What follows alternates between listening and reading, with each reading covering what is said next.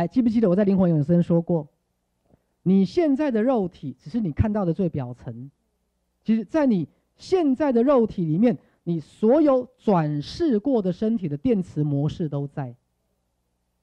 各位听懂了没有？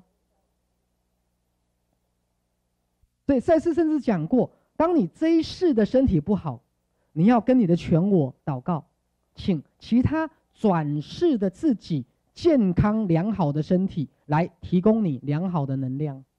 来，各位听懂没有？因为他们都是属于你全我的一部分，全我就是你的什么佛性，就是一个圆满自在的你，结整个地球所有转世的你加起来就是你的全我。而在全我里面，各位，你只是他的其中之一的肉体。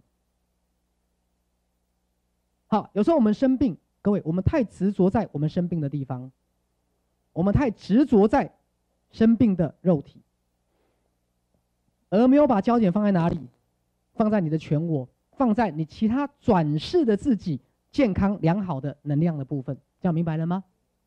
好，所以赛斯运用他的神通，让鲁伯。内在的另外一个转世的自己的那个身体出来，各位，透过星光体的能量，意念形成什么物质？鲁伯赛斯表演给鲁伯看，信念创造什么实相？他直接表演给鲁伯看，让鲁伯另外一只手长出来。好，他后面有讲，那就是你看，那个手现在是法兰克韦德的手了。法兰克有只肥肥的手，他是个胖子。各位，法兰克是谁？是赛斯上一次转世的一个片段体，是赛斯的在地球的肉身之一。那请问，在赛斯里面有没有包含他所转世的自己？有。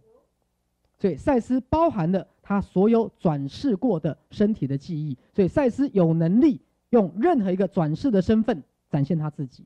各位，就好像所有的佛菩萨都是。同样的佛的分身而已，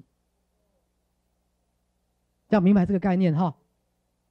所有的佛菩萨，包括地藏王菩萨、观世音菩萨、释迦牟尼佛，其实都来自同一个佛，叫毗卢遮那佛的化身。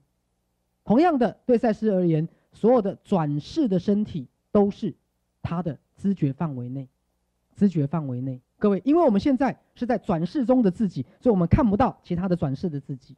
我们更感受不到我们的全我，好，所以赛斯心法的学习就是要把全我打开，